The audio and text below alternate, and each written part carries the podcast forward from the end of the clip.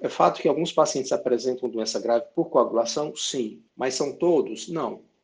Né? Então, boa parte desses pacientes eles apresentam complicações parecidas com pacientes que têm a gripe, por exemplo. Né? Então, a gente mover esse vírus para um outro grupo de doenças e retirar, eh, talvez complique em vez de simplificar, porque se é fato que a coagulação é uma das coisas importantes nessa doença, não é a única coisa que é importante, né?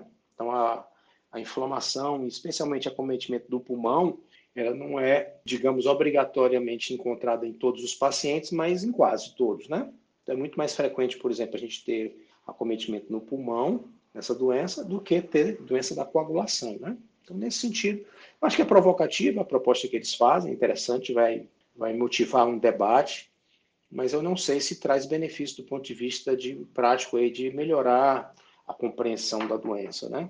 Claro que eles têm, eles estão estudando a, a, o aspecto da coagulação, trazendo algumas informações interessantes para a gente compreender um pouco melhor por que, que esses pacientes têm a coagulação alterada, aumentada, né? E ver se a gente consegue ter um tratamento um pouco mais, tenha mais sucesso do que só os anticoagulantes, talvez outra coisa que possa ser feita para poder diminuir essa, essa coagulação, né? Enfim, uh, o trabalho traz algum, não é um trabalho, na verdade, é uma opinião, né?